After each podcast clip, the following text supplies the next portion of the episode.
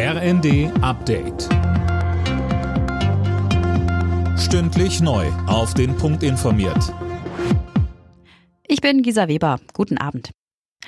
Eine der größten Fußballlegenden, Franz Beckenbauer, ist tot. Der Kaiser starb im Alter von 78 Jahren. Mehr von Silas Quiring. Wie der DFB jetzt mitgeteilt hat, ist Beckenbauer bereits gestern verstorben. Er sei im Kreise seiner Familie friedlich eingeschlafen, heißt es von den Angehörigen.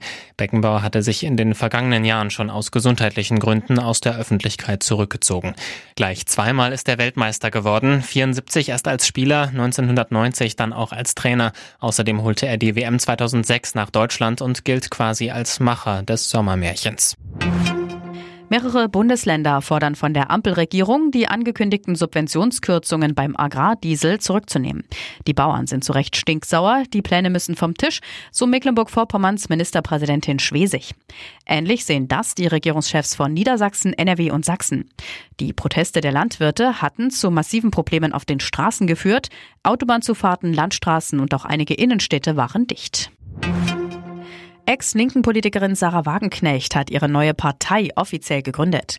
Unter dem Namen BSW will sie bei den Europawahlen sowie den Landtagswahlen in Sachsen, Thüringen und Brandenburg antreten. Bis dahin wird weiter am Wahlprogramm gefeilt. Die Kreditzinsen für den Haus- und Wohnungskauf sind im Schnitt wieder auf unter drei Prozent gesunken. Das hat das Vergleichsportal Check24 ausgerechnet. Verglichen mit den höheren Zinsen im Dezember spart das bei einem Kredit von 400.000 Euro mit einer Laufzeit von zehn Jahren knapp 13.000 Euro. Alle Nachrichten auf rnd.de